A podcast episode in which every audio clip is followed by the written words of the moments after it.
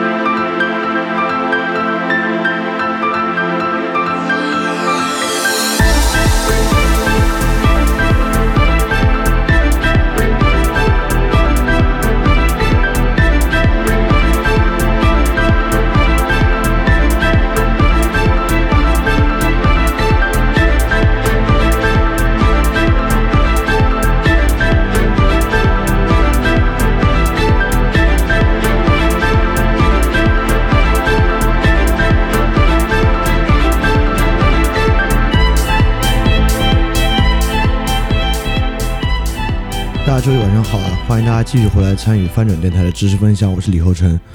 然后感谢大家今天的时间啊，我们来讲这个个人主义平民社会大专题的第四期。这个专题肯定比我们预想中的花的时间要长得多。呃，因为我原来预计这四位，也不好说，也不都是哲学家吧。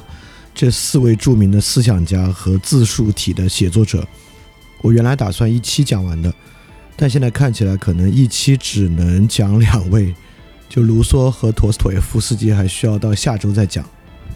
所以肯定很多很多的内容都没法儿非常快的讲完，可能需要花很长的篇幅才可以把这个专题讲完。不过，就我自己在做的时候，我也会发现越来越有意思，它引发了特别特别多的思考。然后今天其实就会有很重要的一部分，但我完全不知道就会不会引发你们的共鸣啊，还是只是。我自己比较一厢情愿的觉得它是一个很关键的思考，所以我们就来看一看。那其实我们在上一周呢讲的是希腊的自我，那么希腊自我这一集我们花了比较浓墨重彩的一集来讲。那么我们在近代史上需要花比较长的篇幅来讲的是英国个人主义的兴起。那么在这之前呢，我们说了会介绍一些中间衔接段，毕竟从公元前六百年、四百年。到十六世纪、十八世纪中间还有非常漫长的时间，所以在这个比较漫长的时间，我们用这种自述文本中的个人来填充这个时间，找了四个最有代表性的来说明这个情况。那么第一个，首先要讲讲我们讲找的这四位啊，奥勒留、奥古斯丁、卢梭和陀思妥耶夫斯基，为什么要去找这种自述文本来说这个事情？因为我们关心的话题呢。是人如何看待自己这个话题的变化，当然这个话题的重要性我自然不必再多讲啊。上期我们也讲了不少了，就是人如何看待自己这个根本的话题，很可能呢就是你看待世界的一个最关键的支点。但是一会儿呢这个东西会倒回来，我们一会儿再讲。那么在中间这个过程呢，我们找到了一些很典型的文本，这种文本在早期是很少的，在现在呢变得特别多。现在网上各种各样的文本都是人写自己的，但其实，在过去并没有那么多文本是去写自己、写自己这么一个题材。如果把它当做一个文学题材的话，这个题材呢，确实是逐逐渐渐才进入到历史之中的。那最开始就要说，这个题材有最大的不同，对于我们今天来看待它，因为我们很可能我们今天见到过太多的独白、自白，不管在电视剧还是电影之中。但其实真的去看、去理解今天的文本，或者说今天这我们提到的书籍啊，你自己去看的话，其实审视它的方式是非常非常不同的。也就是说，首先我想提出，在这种自述的题材之中，我们去看一个心理描写，和在看小说、电视剧、电影中独白的一个心理描写是非常非常不同的。我举了两个例子，一个是我们上次举过的一个例子啊，在《伊利亚特》里面，奥德修斯说。战士应该站立于他自己的土地。当他说这句话的时候呢，他是要面临一个抉择，就是是不是要逃跑。在面临逃跑的时候呢，他说战士应该站立于他自己的土地。当荷马这么叙述的时候，荷马是在为奥德修斯为什么没有逃跑来做出一个注解。奥德修斯之所以没有逃跑，是因为他说战士应该站立于他自己的土地。包括现在很多影视剧里面，不管是电视剧还是电影啊，编剧们写到这样的话，就是在他进行独白的时候，其实是要去推进剧情，要为我们去理解剧中人物的抉择和行为提供一个动机。但是呢，我们去读奥勒留、奥古斯丁的东西，却完全不是这样。比如说奥勒留在《沉思录》里面的这句话：“不要把寿命看作是一件很有价值的东西。”那么。如果在电视剧里面呢，很可能他是要去自杀，或者要去献身之前去做这样的独白，但其实，在《沉思录》里面完全不是，这是奥勒留写给他自己的一句话。他在写这句话的时候呢，并没有太面临生死攸关的抉择，因此在写这句话的时候，他并没有传达任何信息，他不是一个动机，不是一个他对于生命的看法，他。当然是一个对于生命的看法，但我这么说有点奇怪了。但是我得再说一次，它不完全是一个对于生命的抉择的看法。也就是说，自述的文本，不管是《沉思录》还是奥古斯丁写的《忏悔录》、卢梭写的《忏悔录》，自述的目的呢，在于培育心灵。也就是说，他不是现在要去做什么，为自己找一个动机，而是不太有目的性的去对自己的心灵言说。以达到改变自己心灵的目的。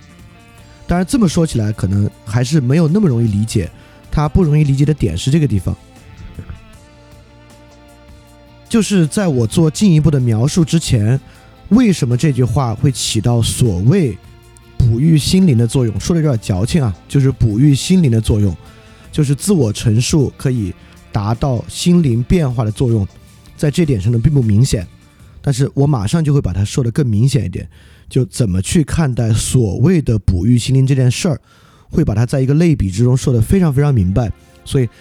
结合这个起点，不是要传达信息，而是要哺育心灵。再结合之前之后那个类比，然后我们会站在这两个基础点之上，来看待这些自述的文本。那么这四位呢，都是历史上最关键的四个自述者，奥勒留的《沉思录》。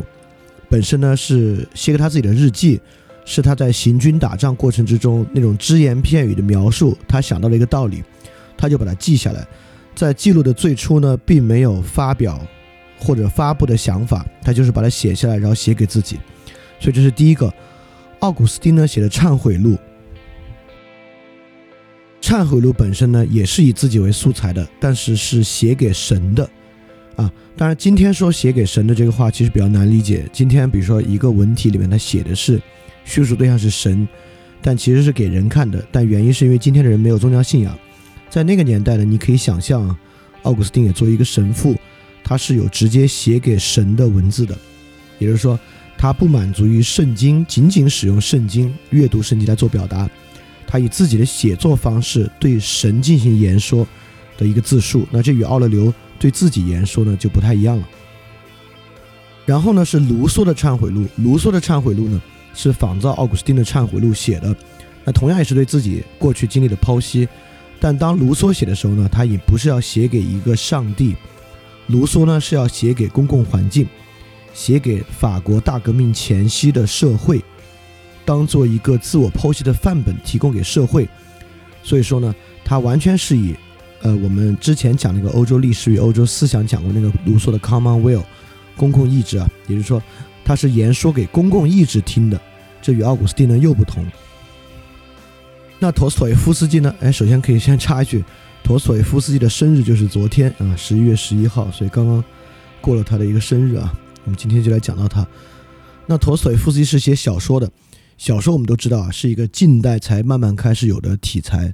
在过去是没有小说这个东西的。小说的产生呢，本来也与市民阶级的阅读高度相关。那陀思妥耶夫斯基的大多数小说，尤其是我们讲的我们要讲的《罪与罚》，也是以自我剖析为素材的。他的写作对象呢是其他的个体，他是写给普通的市民每一个独立的个体来看的。因此，从写给自己的、写给神的、写给公共社会的，以及写给普通字体自己的这种文体的转变呢，其实也非常有典型性。当然，历史上的自述文体绝对不仅仅是这些啊。比如说，我们之前讲那个欧洲历史与欧洲思想是讲的蒙恬，就蒙恬的随笔呢，也是一种自述，也而且也非常值得关注。只是说呢，蒙恬没有那么典型。蒙恬的随笔呢，非常受到奥勒留的影响，甚至很多东西跟奥勒留的观点呢一模一样。你可以把它当做一个近代的这个斯多葛学派来看待，所以我们就没把它选进来。这四个人呢，就是最有这个典型意义的。因此，我们这一期和下一期就会介绍他们四个。除了写作对象自己神圣、公共和普通个体的变化，其中还包含着从希腊式的自我到我们今天自我这整个过程中非常关键的转变和转变之后的逻辑，转变背后的逻辑都会讲出来。那么，我我们怎么把这个逻辑串起来呢？就是我现在第二个要作为铺垫介绍的。柏拉图在《理想国》里面的洞穴隐喻。当然，柏拉图是一位神话诗人。那么，在柏拉图的众多写作之中，用到了大量比喻。之前我们在视频节目里面提到了马车比喻。那今天我们来说洞穴比喻。洞穴比喻呢，肯定是柏拉图最有名的比喻，很可能都没有之一。但洞穴隐喻呢，其实挺难理解的。但我觉得今天刚好是个绝佳的契机，能够用一个角度来理解。但这个理解我要多说几句啊，就今天理解绝不代表柏拉图在写洞洞穴隐喻的时候就这么想，他脑子里就想着我说的这些东西。神话诗人他构造的是一个类比，这个类比可以折射城邦公共生活中的很多很多很多很多方面，这个正是这个类比的强大之处。所以我绝不声称我今天讲的对于洞穴隐喻的类比方式，就是柏拉图在写的时候脑子想的这个方式。也就是洞穴隐喻一定可以以各种各样不同的方式做非常有深度的解读。今天我只提供洞穴隐喻和我们这个话题关联，我自己的一个理解。当然，我也认为从这期开始，洞穴隐喻会贯穿，一直到这个整个大系列的过程中，我们可能都会反复运用洞穴隐喻来进行理解。因为我确实在准备这期的过程之中，发现洞穴隐喻与它的关联，我觉得真是太有意思了。所以我先给大家简单的讲一下洞穴隐喻，是在这个《理想国》的第七章，柏拉图借亚里呃借这个苏格拉底之口讲了这么一个故事。苏格拉底相当于是做了一个思想实验，他设想了一个这样的场景：他设想有一帮囚徒被固定在被囚禁在一个洞穴的深处，这帮囚徒的面向洞穴的一面墙壁，也不能回头，只能看到洞穴的墙壁。那在囚徒的背后呢，有卫兵。有搬运货物的人，而在背后呢燃着一团大火，就是人们在洞穴里取暖和照明的大火。因此，囚徒呢就看到很多自己的影像，移动的其他人的影像，投影在这个洞穴的墙壁之上。因此，对于所有囚徒来讲，这个洞穴的影子啊，他们认为这个就是现实。而且，这些囚徒们彼此之间发明了一整套去怎么理解这些影子。以及他们其实能能知道自己和旁边的人嘛，也也能看出一些影子，就是身旁这些囚徒的影子。他们发展出了一整套去理解影子、自己以及光关系的理论。但是对于在这个洞穴之中的其他守卫来讲呢，守卫是知道这个世界不是这样的，守卫可以走出洞穴之外，看到阳光。因此，苏格拉底就想，如果现在我们把一个囚徒啊。带出洞穴之外，看到太阳，他会怎么去想呢？那么柏拉图会认为，这个囚徒啊，很可能会难以接受这个事实，外面的阳光会太刺眼了，他忍，他接受不了，他甚至呢会自愿回到洞穴之中，再次去面对着洞穴的墙壁以及墙壁上的阴影。当然，这个故事里还有一些细节啊，今天我就不细说，我就把它最主要的脉络展示出来。因此呢。基本上，洞穴隐喻就是这样一个故事，就是柏拉图设想了一个这样的场景：一些人只能看到影子洞穴的火，和某些守卫能看到外面的太阳。我们如果将洞穴的人带到外面去，会怎么样？这么一个故事。那么，这个故事跟我们今天要讲的自我意识的发展有什么关系呢？哦，关键的地方就来了啊！在洞穴隐喻之中呢，有这么几个关键的意象。第一个呢是这些被缚的囚徒，他只能看见影子构成的世界。那么还有投影和影子，投影和影子呢可以说是真实的一个切面，是一种真实在光的映照下展现的方式。然后呢就是两个光了，一个是火光，火光呢是影子的渊源，如果没有火光呢就没有洞穴里墙壁上的影子，而火光本身呢是一种人造的光。那太阳呢是一切的渊源，它不仅是影子的渊源，就是古希腊人也意识到太阳的温度，因为不因为晚上会冷，白天会热嘛。太阳被看作是一切的渊源，是真正的光。那么还有各个类比之间非常丰富的转化关系，比如说囚徒和影子啊等等的，一会儿我们会说到啊。因此，透过这些意象，我们可以做非常丰富的类比。在今天我们要讲的关键类比之中呢，也就是一个人如何看待他自己，他能看到什么现象，这些现象从什么视角出发。等等等等的问题，所以我接下来就来说，呃，这些类比之间的转化和关系，可能与自我的话题有什么样的渊源？那么，自我理解呢，就是这样的一个维度，就像我们之前说的字数文本的区别。如果我们透过荷马史诗了解奥德修斯，我们读的呢就是自我表述；但是我们真正理解自己，来看待自己的时候呢，并不是简单的看自己的表述。而是思考自己与其他事物的关系，而为什么要利用洞穴隐喻？因为洞穴隐喻恰恰就是这样的一组关系可用的意象。首先，我们可以把囚徒当做自我来看待，跪在洞穴里的囚徒呢，就是这样的自我。那囚徒之间的关系呢，就是我与其他，就是我这个主体与其他主体的关系。那囚徒可以与火有关系。那火在这里呢，其实就像是现代社会、现代世界里面的制度和文化，是人造的精神客体。我们就是在人造精神客体的背景之下去看待现象。而墙上的影子呢，就是我们看到的其他人的言行以及我们自己的言行。而这些言行产生和言行被理解的背景，恰恰就是这个世界的制度、文化、观念、常识。包括这里面有一系列的，我就不一个一个说了。到后面我们可能能说的细点。囚徒包括由于守卫的关系，由于太阳的关系。当然，自我之外，你也可以想，如果太阳指的就是柏拉图讲的绝对理念啊，就是最完整的理念，或者基督教的意象之下的太阳就是神。那火与太阳的关系呢？比如说君权神授，其实就是在建立火与太阳的关系。君权神授呢，就是说。这个君主统治这个地方的合理性来源于神，包括火与投影、火与守卫。那守卫它是自由的，自然它就是来构建这个火的，火就是由这些有权力的人构建的。你可以把守卫当做有权力的人。所以，我们这里可以来回到什么叫培养心灵，当时比较矫情的这个说法，就奥勒留的《沉思录》面向自己言说培养心灵，培养的是个什么心灵？也就是说。当我们通过文本来培养心灵的时候呢，其实就是在通过文本构建这里列出的诸多关系，通过文本来理解我们的主体与其他主体的关系，理解我们与绝对理念，或者说与神，或者说与与自然法，与如果是斯宾诺莎讲的是自然神的关系，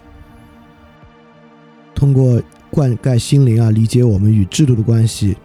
理解社会建构与神的关系。理解社会建构与社会现象的关系等等等等的，我们恰恰所谓所谓的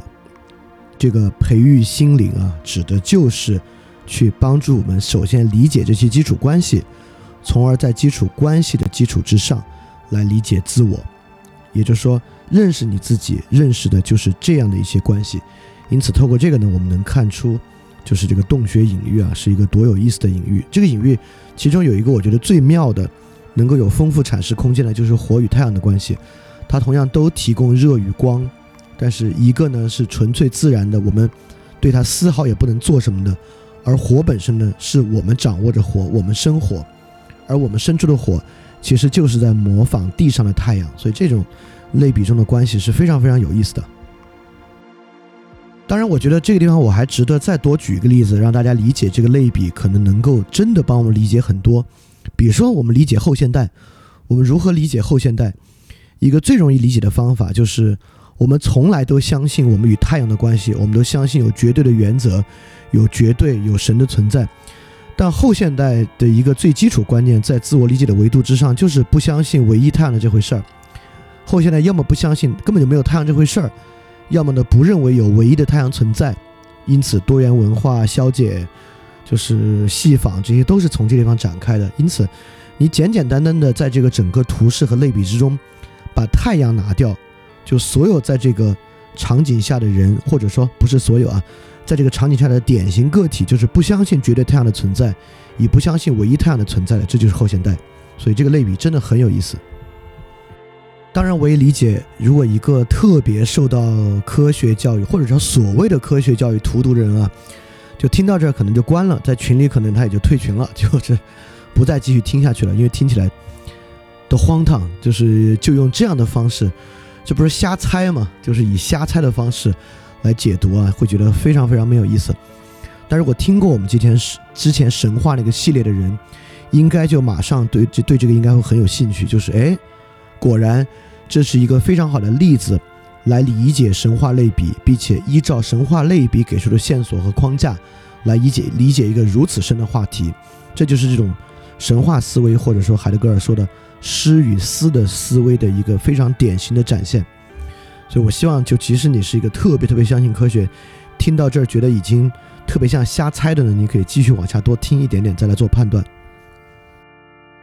那么刚才后现代呢，还仅仅是一个断片，我们就以我们上期讲过的古希腊来作为例子来看，把城邦生活和城邦的个体心灵放在这个类比之中，我们能有什么样的启发？首先，我们刚才讲了，火是人造的光，是带有偏见（打引号的偏见啊），就是这种基础常识，是带有人的常识的对世界认识的基础。所以，如果细说火呢，就是生存状态、制度、文化常识，这一切都是火。所以，雅典是什么情况呢？雅典这种直接参与的民主制度，我们上次讲到的，可以说就是让每个囚徒都参与到火的引发和维系之中。也就是说，在这里面，囚徒与卫兵的关系，在雅典这样的社会，每个囚徒都会去当卫兵，也都有资格当卫兵。我们也知道，雅典的法官啊，是在所有自由里面、自由民里面抽签抽出来的。这个我们上次讲过啊，在一定的周期之内抽签抽法官。所以可以说，在雅典的类比之中呢，每个囚徒都能够参与到火的引发与维持，而让火的维持过程，我们也讲，城邦是个小型社会，城邦是一个信息极其透明的社会，因此火的维持对每个囚徒呢都可见。那么，影子本身呢是世界基础之下人的言行，所以我们可以说，在古典时代的雅典，囚徒、火、影子形成了一个特别圆融的整体，也就是说。没有出现像柏拉图隐喻之中跪在那只能看见影子而看不见火的人，每个人都看见火，也看见彼此，也看见影子，也参与到火的维持之中。因此，囚徒、火和影子在古典雅典的时代是完全一体的。大多数自由民对于生活的探索，就是在囚徒、活与影子世界之中的探索。也有哲学家阶层呢，在探索。之上的世界，外面太阳与这个整体的世界，比如说柏拉图的《地脉欧篇》是一个关于宇宙论、世界起源的神话探讨。那这种探讨呢，恰恰就是在描述城邦与太阳的关系。因此，城邦就是一个囚徒、活与影子组成的世界。像我们上次讲到的治术师，就是这个 sophist，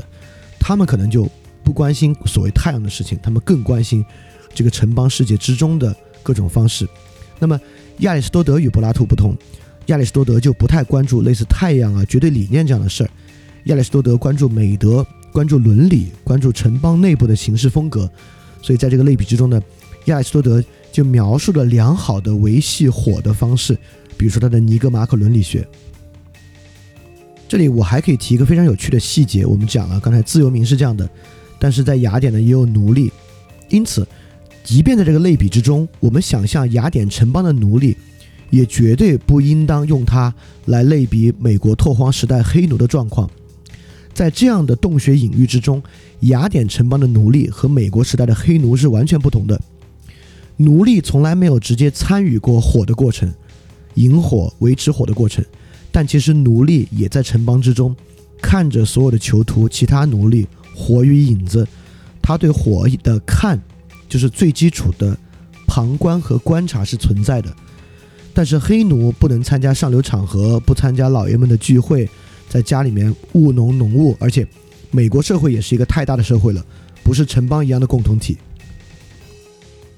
所以这么说起来，黑奴以及现代社会中完全没有权利的人，才更像是那个连火都没有见过的奴隶，只能看到各种各样的影子。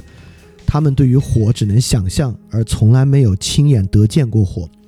那在雅典城邦之中，虽然有奴隶，但是那样的奴隶对于火的过程呢，其实没有参与过，也是见到过的。就即便在这个情况之下，也能够帮助我们理解，呃，离我们时代比较近的奴隶。和我们所使用词汇所说古典雅典时代的奴隶，它本身的区别。对，基本上我用古雅典做一个例子啊，来用这个洞穴隐喻展开讲了一讲，我们怎么从不同的维度上去理解不同的社会。当然，这个在我们今天往后讲每一个这个思想家和他的自述文本的时候，都会再回到洞穴隐喻，可以不断的通过这个隐喻加深理解。好，这里我们就来说说火了。我们已经把火类比为精神实体了，精神客体。就是人造出来的制度、文化、观念等等等等的。因此，在这个地方，我们就要问两个重要的问题：谁的火，或者说这个社会是不是一个火？那古典雅典呢？是谁的火呢？所有自由民的火是一个火吗？在城邦内部，所有人认可的是一个火。但所谓现代社会，我们是一个多元社会、多元文化，对吧？在这个基础之上呢，我们就可以说，那就不是一个火，这个社会是由不同的。火在背后支撑的，那是谁的火呢？那在不同的文化之下是不同人的火啊。比如说现在，呃，全世界都形都都慢慢因为技术的原因和金融的原因，其实形成各个国家政府的权力越来越大。那么现在在民族国家的范围之内呢，当然这个火更多的是政府的火。那比如说我们简单的说卢梭吧，卢梭的社会契约论其实就是希望。法国在大革命前期分崩离析的社会，能够重新形成一个统一的火。这个统一的火呢，就是卢梭所讲的 Commonweal，对吧？所谓公共意志，就就是法国人从孟德斯鸠一直往下都特别痴迷的一个概念。在这样的概念之中，可不就是希望社会能够重新形成一种基础共识，在基础共识之下运行吗？而这个共识在这种类别比喻之中呢，就是火。而火的重要性呢，它在塑造我们的直观。或者说呢，火就是主观。我们讲尼采时候反复讲过视角主义，也就是说，同一个现象，不同的人会有完全不同的理解。不同理解的原因呢，就是他们有不同的视角，而他们的视角在这样的比喻之中呢，就是火。每一个火呢，就是一个内化的视角。我们讲尼采的谱系学，比如说奴隶道德，因为奴隶是本着怨恨，才认为贵族有的一切品质是不好，并认为贵族相反的品质是好的。比如说简朴，比如说谦卑，等等等等的，谱系学就是发现影子背后的火，影子就是他们的言行，他们讲出来的部分，他们认为简朴是美德，顺服是美德，谦卑是美德。但尼采呢，发现这个影子背后的火，火呢，就是他们对于贵族的怨恨，这种怨恨的情绪。因此，谱系学呢，就是视角主义对于主观的想象。那所谓我们认为客观呢，其实就是对太阳的想象，就是太阳是外面那种一切的渊源，不变的基础原则。那么这里马上尼采的视角就可以通过这个比喻来看到，那尼采所批判的大多数情况，就是哲学的问题或者说人的观念的问题，就总是把各自的火以为是太阳，其实是偏见，其实是你自己的视角。但不同的群体总是认为这个东西是世界的根本原则。对，不知道说到这里呢，有没有让你感觉到这个隐喻本身对于理解自我问题的力度了？这个隐喻之中能够将自我问题的非常多的面相，都能够放在如此简单的一个图示之下展开来理解，尤其是你能够立马，也就是说，这样的一个隐喻形成了一个你可以通融的理解的点。你看，它可以将尼采的某一个理论和说法放进来，他可以将雅典城邦的某个制度放进来，他可以将某个历史的故事放进来，他也可以将某个自述文本放进来。因此，这就是诗的意义。就是这样的一个类比呢，形成了我们能够形成通融的、通达的认识的一个基础。正是我们能够将各种不同的现象都纳入到类比之下来看待，能够让我们通过这个类比本身建立对很多事情通融的认知。啊，这个类比为什么重要？我就说到这儿啊。如果说了这么多，你还不觉得？你还觉得这可能是硬凹的一个，非要把这些东西往这类比上套？那我可能也没有什么太多别的办法。那 anyway，这个类比到底为什么重要？我就说到这里。我继续沿着类比往下说。在这个类比之中呢，还有一个非常特殊的事物，就是太阳。我们在神话那期讲过直观啊，各种各样的直观，有感受的直观，有道德的直观，有美的直观，有各种直观。当我们相信各种直观或者非直观逻辑背后有东西在维系着它的时候呢，这个东西呢就是太阳。比如说，科学主义者相信理性，特别是他们的理性更多是数理的理性。数理逻辑本身呢，就是他们的太阳，或者能够通达太阳。数学本身是世界构成的逻辑。当他们这么说的时候呢，他们相信数学能够越过我们人造的火，客观的直达太阳。那么基督徒当然认为上帝的观念可以直达太阳，等等等等。这里也很有意思啊，在这个隐喻之中呢，柏拉图认为。直接出去看到太阳是一个令人难以接受的事实。其实，在基督教的诸多故事中，尤其是旧约圣经的故事之中，很多先知，呃，古以色列的先民是直接见过神的。但这些直接与神照面的情形呢，都非常的可怕，就伴随着地震、巨大的雷声和难以令人忍受的强光。因此，在这个旧约圣经的故事之中，如果也能够装进隐喻的比喻，跟柏拉图讲的是一样的。普通的人，呃，或者说一般的人，一般意义上的人，是根本难以接受直接看太阳的，都是更习惯于透过火看影子。而其实文明的进步呢，就是对于太阳的存在和对于太阳的理解。比如说雅斯贝尔斯所讲的轴心时代，我我觉得群里的人大概都应该知道什么是轴心时代吧，就是指公元前六百年到公元前三百年，在世界各个文明。几乎同一时间出现哲学启蒙和思想启蒙，比如说我们这边诸子百家、古希腊，呃，然后比如说印度佛陀，都是在这个时代兴起的，就是轴心时代。那雅斯贝尔斯在讲轴心时代中有一个关键叫轴心突破。轴心突破有一个非常重要的内涵，就是不再神秘化世界、自然与神，并且突破祭司阶级对于神的垄断。这个是各个文明轴心突破的一个典型。在我们这边呢，就是诸子百家，包括孔子也说不问鬼神，就是嗯不知生焉知死，对吧？呃，希腊这边呢，我们上次也讲过了，就是祭司阶级神秘不在，就德尔菲的神谕是非常世俗的。佛教也一样，就突破婆罗门教祭师的掌控，能够在民间兴起一种新的信仰。那么轴心时代的突破，恰恰就是建立在。不再通过祭司阶层掌控与太阳的关系，也不再将太阳本身神秘化，而认为太阳本身背后的道理是可知的，啊，是希望这些例子能够让你理解，就洞穴隐喻、轴心突破的关系啊。而之后我们认为，所谓人有没有心灵、人有没有灵魂这个事儿啊，但我们讲到平民主义，我们还会细讲。平民主义的一个典型假设就是为人人都有灵魂。我们也讲到了英雄时代的雅典，那普通人是没有灵魂的，只有半神和英雄是有灵魂的。有没有灵魂？有没有心灵？就弗洛伊德认为人人都有心灵，荣格认为人人都有心灵，其根本呢就是在看人有没有建立从太阳的关系。如果一个人他不光知道影子，知道火，他知道太阳，知道根本原则的存在，有这样的意识，我们就可以说这是一个有心灵、有灵魂的人了。但这可未必是个好事儿啊。所以刚才讲到了弗洛伊德与荣格，荣格心理学中的原型概念。基础原型呢，就可以理解我们我们内在的与太阳这个意象直接相关的某种关系。好了，讲到这里，我们就要引出这个主题了。从轴心时代之后呢，各个被启蒙的文明，太阳就成为了一种强烈的需要。也就是说，我们上次说啊，人是很难排除去想个体的主体性的合理性的。也就是说，我们说了，上次我们举过例子啊。最相信享乐主义的人，也会愿意阅读和转发那些认为一切所谓的意义和宏大叙事都是虚假的、虚伪的的文章，代表对于传统价值捍卫的批判，他们也是愿意看的。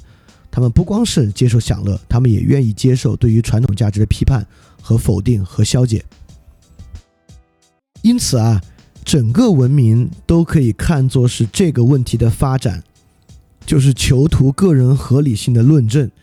建立囚徒本人和太阳的关系。也就是说，当我们怀疑影子的真实性，我们觉得，就我们看到这个影子啊，就社会的言行这些可能还不是真的。不是最根本的，不是视之为是的时候呢，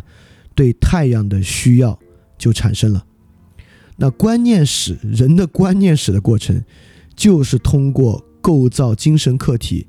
解决少部分，就是呃贵族时代啊，或解决大部分人，就是法国大革命之后平等的时代，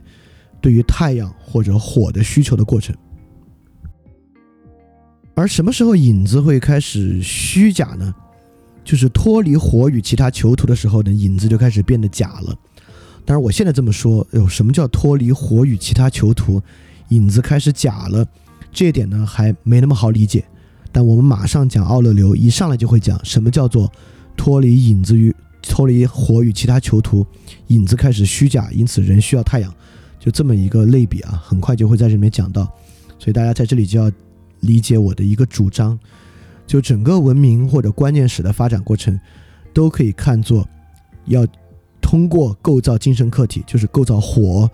来解决少部分人，就是贵族时代，或解决大部分人平民时代的太阳或火的过程，就是整个文明和观念史的过程。因此，洞穴隐喻本身也可以看作整个观念史发展的一个隐喻。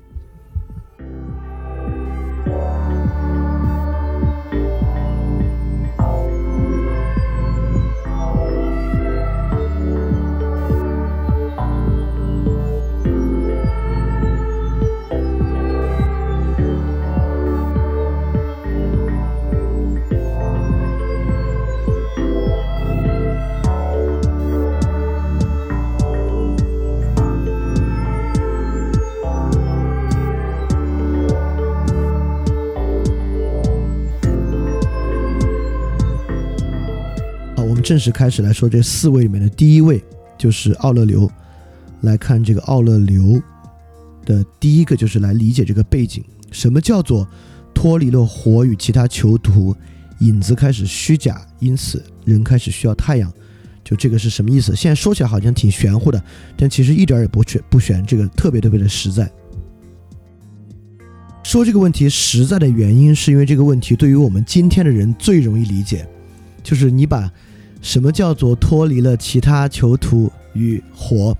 影子变得虚假？这个说给我们今天的人啊，比说给一个有神论时代的人要好理解的多。因为奥勒留的时代所产生的困境，跟我们今天这个时代所产生的困境是非常非常像的，所以我们就要紧接着上次的结束，伯利克利时代的雅典来讲之后，雅典的城邦发生了什么变化？这个变化呢，被称作希腊化时期。那么，在伯利克利时代之后呢，雅典城邦经历它黄金时代。在这个时代之后，爆发了著名的伯罗奔尼撒战争。伯罗奔尼撒战争呢，就是雅典联邦与斯巴达联邦之联盟，不是联邦哈，不是联邦制，说错了。雅典联盟与斯巴达联盟之间的一场大战，最后的结束呢，是雅典战败。在雅典战败之后呢，斯巴达是个典型的贵族式政体。这个贵族政体的城邦呢。就开始统治整个爱琴海流域的半岛，这个时间呢，大概是公元前四百零四年。但这个统治呢，其实非常不稳固。稳固的统治和大的转变，来自于马其顿帝国的扩张时期，就是公元前大概再过七十年，三百三十七年，就是亚历山大大帝的父亲腓力二世开始扩张马其顿的版图，并且统一希腊地区。然后到亚历山大逝世的时期呢，因为亚历山大是。一个少年英才啊，也是早逝。从马其顿帝国扩张到他的逝世呢，不过十几年时间。公元前三百二十三年，马其顿亚历山大大帝死亡，马其顿帝国呢一分为四，分成四个大的王国或帝国。至此，一个巨大的转变，是我们上次讲到那种自给自足的几十个人规模的城邦制度完全瓦解。伯罗奔尼撒战争之后，马其顿希腊化时期之后呢，形成了这种大的帝国的制度。从几十万人的城邦到一个幅员辽阔的大帝国，它的改变是什么？我把这个改变呢称作尺度，不可知的火与影子。这和我们今天遭遇的类问题类似，其实也与那个时候中国遭遇的问题类似。我们这边伟大的思想家庄子，他活着的时间呢是公元前三百六十九年到公元前二百八十六年，与希腊地区希腊化时代的时期基本相仿。而且我们知道。庄子是战国时期人，春秋到战国呢，就是各个国家开始兼并，一直兼并到秦始皇统一六合的时期，就是各个地方有数不清的以家族、以几个家族形成的地方国家，被统一兼并为秦这个统一帝国的过程。而庄子逝世的那年呢，正是庄子的家乡宋国灭亡的那年，所以说，在这个时期，东西方都在不断的兼并与扩大尺度的过程之中。在这个时候呢，过去城邦中人人可见的制度，亲自参与制度的制定、辩论、决策、成为官员的过程呢，不复存在。大多数人呢，不管你是自由民还是非自由民，成为被统治者，完全不能够去。你没有走到过这个国家的绝大部分地方，因为那个时候你可以想象，旅行和迁徙是非常困难的。绝大部分人都仅仅见过数量非常少的城邦和地方，绝大多数人务农的人呢，就是生活在自己出生的地方，可能祖祖辈辈都在这个都在这个地方。在过去呢，你和你周围的人是一个整体；在现在呢，你被加入到一个远远比你自己的视野要大得多的整体。就像我们今天的世界，今天的世界在那个时代是战争让这些人们发生了联系，今天呢是信息技术让我们的联系进一步加深。但是信息技术构成这个全球化的大型共同体啊，远远大于我们任何一个人，我们的记忆力和我们的视野能够到达的尺度。那个时候的人如何不能理解这种新的帝国和统一国家？今天的人就在什么尺、什么意义之上无法理解这种互联网共同体的巨大尺度。所以在过去没有这么大尺度的时候呢，地方的伦理道德是非伦理不能讲道德啊，地方的伦理是非常统一的。但在这之后呢，相对主义开始出现。例如《庄子·齐物论》讲：“是亦彼也，彼亦是也。彼亦一是非，此亦一是非。”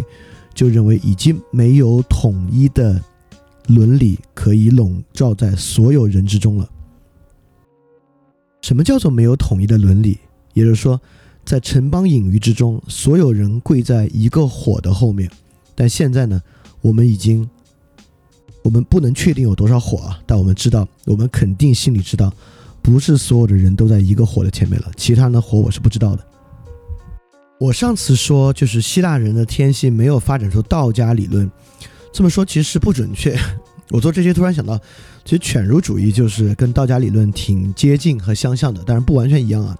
但本身在消极主义和自然主义上呢，跟道家理道家理论很像。我们今天主要讲的是斯多葛学派。因为奥勒留本人啊是斯多葛学派的一位大师，但是讲斯多葛学派不得不讲一讲犬儒，是因为芝诺，这不是芝诺悖论那个芝诺啊，芝诺悖论那个芝诺要早得多。这位芝诺是斯多葛学派的创始人芝诺，他创始斯多葛学派是受到极大的犬儒主义的启发的。犬儒主义这个词最开始来源于这批哲学家，包括迪欧根尼等等的。最开始聊天呢是在一个快拳体育场，是一个赛狗场。旁边来，呃，讲学啊，他不都都不能叫讲学了，就在那儿待着，互相每天聊聊天。所以说，人们称他为他称他们为犬儒。犬儒学派正是生活在这样根本的共通的社会背景瓦解的时代，在这样的瓦解之下呢，对于城邦本身的忠诚，对于城邦本身的需求已经丧失了，因为没有一个你可见的城邦能够供你去依赖。因此呢，犬儒学派有一个新的终极目的，就是德性自足，就是每个人自己没城邦已经不可能自足了，没有自足城邦了，所以每个人以自己的独立精神，就是并且摒除一切奢侈啊、舒适啊、文明啊，就是包括可能还要忍受饥饿啊、忍受其他人的侮辱啊，摆脱世俗的一切利益，来去追求唯一值得追求的。与其他人完全隔绝的独立的德性。他们认为呢，人就是要放弃一切稍纵即逝的外部环境，来获得幸福，获得这种纯粹属于自己的幸福。而犬儒主义认为呢，这种幸福一旦获得了，是不可能再失去的。他不需要担心自己的健康和生活，也不必担心别人的痛苦这些了，就能够获得这种完全自足的道德幸福。因此，他们非常的消极，就是一群人活得像乞丐一样，然后就待在那里。就相传啊，亚历山大亚历山大大帝也听说有这么一位迪欧根尼非常有名犬儒学派，就来到这个快拳体育场旁边找到，因为相传啊，迪欧根尼自己待在一个大木桶里。然后亚历亚历山大就说啊，听说您是一位有名的思想家，我能为您做点什么呢？然后迪欧根尼就回答说啊，你陛下，您能做的就是挪开一点，您挡着我的太阳了。所以说，也就是说，犬儒学派，我们还是回到我们的隐喻啊，犬儒学派要摒弃火，直接的通每个人通过个体，不再需要其他囚徒，不再需要火，放弃一切，能够想办法直达太阳，直接通达太阳，而那个东西是最稳固的，一旦获得不会失去，而且不会受到任何世间事物的影响。就是二十世纪有一位伦理学家叫做威廉斯伯纳德威廉斯。伯纳德·威廉斯讲伦理学与哲学限度中讲到伦理学有一个关键问题叫 moral luck，就是道德运气。道德运气的意思呢，跟犬儒学派的观点非常像，是一个这么这样的一个阐述。它本身是谱系学的，所以我们现在要发现的是，犬儒学派说他们要直通太阳，我们现在要发现他们背后的火是什么。那 Bernard Williams 都会说 moral luck，什么是 moral luck 呢？就是说。为什么人们这么相信普遍主义的道德观？这么相信无偏私的、不受世俗、不受经验影响的道德观，就是康德主义的道德观，是因为 luck，它可以帮助我们摆脱幸运是不是幸运的阻碍，能够帮助我们确切的、确保的获得幸福。也就是说，只有一个东西如此坚实，摆脱一切经验的阻碍，是纯粹普遍主义的。我们相信它，纯粹因为这样的动机就可以获得幸福，这样我们的幸福，即便是坏运气，都无法阻碍它。我们可以确保获得获得幸福。因此，威廉斯的意思就是说，当我们声称有一个无偏私的普遍主义的道德观，能够直通太阳的时候呢，不是因为我们有多清醒，不是因为我们有多伟大，能够洞察到这一点。根本上呢，可能也是因为我们的一个软弱，我们没什么东西可以依靠，但是呢，又想获得那些绝绝对对确保的东西，因此才会去想类似犬儒主义的观点，或者类似去想这个 moral luck 这样的观点。那么我们还是要说回到这个斯多葛学派啊，就斯多葛呢这个词的意思是柱廊，就是柱子的意思。那么这个最初芝诺吸收了犬儒学派之后，发展他讲学的地方呢，就是在一个。就是广场旁边的柱廊之下，因此称为斯多葛学派，就是廊下派。这个廊下派呢，拾起了犬儒主义对于传统和火的否定，开始建立一种新的肯定。所以他们可以说是在犬儒主义基础之上发展起来的学派。但我认为这是一个非常危险的学派，他在声称一个非常危险的事情。廊下派与犬儒派不同，廊下派并不认可一个就斯多葛学派。并不认可一个消极的待在桶里的纯粹自然主义的自我。斯多葛学派呢，相信一个积极参与社会事务、承担社会责任的自我，同时呢，也兴起一种全新的个体，也就是这个个体与今天的人在有一点上非常非常像的。就如果回到我们的类比呢，就是斯多葛学派认为不必抛弃火，但斯多葛学派声称每个人应该能够燃起一个仅仅属于他自己的火。并且通过这个火呢，来通达太阳。因此，斯多葛学派跟廊下派不呃不跟犬儒不同，犬儒基本上没有留下什么言行，因为对他们来讲言行本身并不重要。但对于斯多葛学派来讲啊，通过对话的方式培育自己的心灵，就是逐渐升起属于自己的这堆火，就是哺育这个心灵非常非常重要。这个学派历来有这种道德自述的传统和对话的传统。比如说，两位著名的人士，这个斯多葛学派的大家，艾比克泰德和塞内卡，就有很多这样的话。这样的话，我们今天人理解起来啊，一点问题都没有，甚至今天的人应该会喜欢这样的东西，会把它当心灵鸡汤看的。比如说，艾比克泰德就说：“于顺境中交朋友只是举手之劳，在困境中寻找友谊简直比登天还难。”他还说：“不要把信仰悬挂在墙壁上。”他还说：“我们每做一件事都应该小心谨慎又充满信心。”他还说：“假如你想做事，就得养成做事的习惯；假如你不想做事，根本就不要去沾边。”但这个塞内卡就有很更多关于政治和公共领域的这样的鸡汤了。他说：“保护人民是一个国君最伟大的美德。”他也说：“不是因为事情困难而让我们不敢做，是因为我们不敢做，事情才变得困难。”他还说：“真理不会使你富有，但真理会让你自由。”这个不就是约翰福音八章的那句话吗？他还说：“一个人越卑鄙，他就越固执的想扮演高尚的角色。有些人还因此成功了。”就这句话，我们今天。听着也还有点受用啊！这个塞内卡的很多观念呢，都非常的接近基督教的观念。恩格尔把它称为基督教的叔父。而跟今天人的区别在于啊，就是虽然这话听着特别像鸡汤，但是为什么不是鸡汤呢？是因为他们言行一致，就是多个学派的人这么说也这么做。塞内卡是著名暴君尼禄的老师，虽然他教不好这个学生啊，但他还是敢反对这个学生。最后，尼禄就是给他刺死了，所以塞内卡最后是割破血管而亡，被尼禄刺死。塞纳卡其实一直到中世纪啊，都有非常非常高的地位。虽然今天可能群里好多人都没听说过这个人塞内卡，但下面我列出了十四世纪的一幅画，这幅画中间是塞内卡，左边是柏拉图，右边是亚里士多德。就古典时期的大哲学家塞内卡，在某些地方是可以站在中间的，他的两边立着柏拉图与亚里士多德。因此，斯多葛学派呢就相信，通过这样的方式，自我自述的方式，包括包括与其他人对话的方式，每个人可以摆脱传统，找到完全属于他自己的火，而这个火呢，促使他自己可以直接通达太阳。而我们今天主要要讲的这个奥勒留也是这么的一位，他的《沉思录》就是这么一个文本。到奥勒留这里呢，时间已经推进到公元后了。是罗马帝国时期，是公元一一六一年到公元一八零年。奥勒留是这个希腊呃不是罗马五贤君最后一位，就他的前任两位是哈德良大帝和著名的安东尼，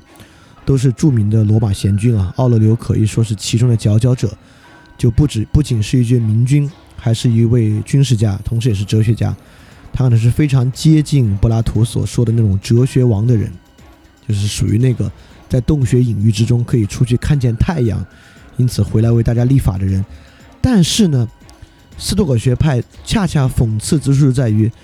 斯多葛学派特别关注自己的心灵，但斯多葛学派确实不关注如何去影响他人的心灵。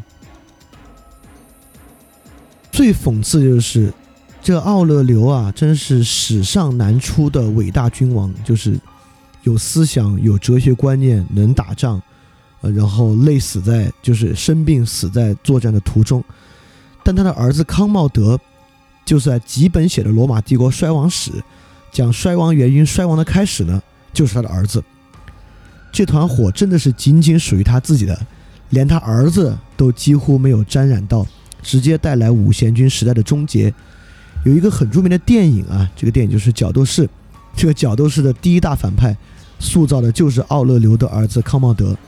而在这个角斗士的改编之中，这个儿子还是弑父为君，康茂德是杀了奥勒留当君王的，但事实上奥勒留是病死的，这是很讽刺、很讽刺一点啊。这位道德上几乎是完人的奥勒留，他的儿子呢就是一个暴君。刚才这点不仅没什么奇怪的啊，刚才这点非常的斯多葛，斯多葛学派就是这样的，他们不怎么干涉其他人。我们就来说一说斯多葛学派的基础。首先，斯多葛学派的基础宇宙观呢是赫拉克利特的宇宙观。我们知道，这都是前苏格拉底时代的哲学家了。前苏格拉底时代的哲学家泰勒斯呢，认为万物起源于水；赫拉克利特呢，认为万物起源于火。哎，又跟我们这个火有关系了。当然，这地方跟那个隐喻之间的火没什么关系啊，就是我这开玩笑说一句，不用不必把火起源说跟那个相联系。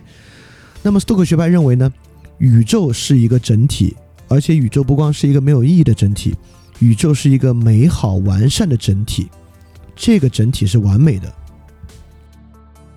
当然，古希腊人心目中的宇宙跟我们今天的宇宙观念可完全不同啊！今天我们这个宇宙，我们知道是个无穷大、尺度大到吓死人的一个东西啊。古希腊人是天球观，就是他不认为太阳是跟地球一样的一个呃一个球体，认为呢这些星星啊、太阳啊是镶嵌在地球之外球壳之上的一个一个物体吧，它不是个球体的。所以说，古希腊人认为的宇宙呢，其实没有那么大，比我们应该比我们今天想象的太阳系还会小很多。所以说，anyway，宇宙是一个完美的整体，而人呢是要去模仿宇宙的秩序。只要人和国家能够模仿宇宙的秩序，遵循自然的法则，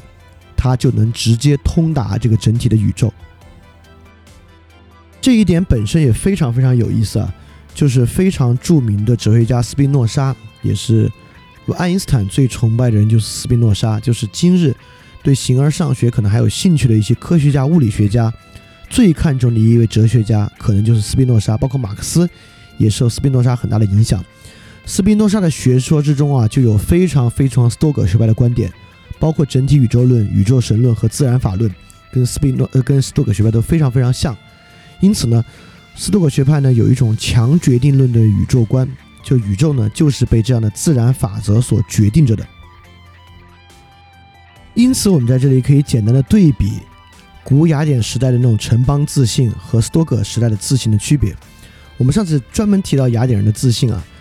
雅典的自信是对美和自身能力的依赖。雅典人依赖对于美，特别是身体美的追求，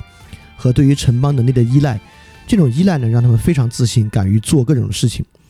所以说，我们可以说，雅典人的自信是对火、人和影子世界的依赖。他们相信火、人与影子构造的世界，认为这里面充满了力量。在这个力量之中，他们已经足以让他们做各种各样的事情了。但斯托克学派的自信呢，是对于宇宙自然法则的依赖。他们认为宇宙自然法则本身具有这样的力量，它是完美的、善的，所以对于它的追求呢，能够让人好。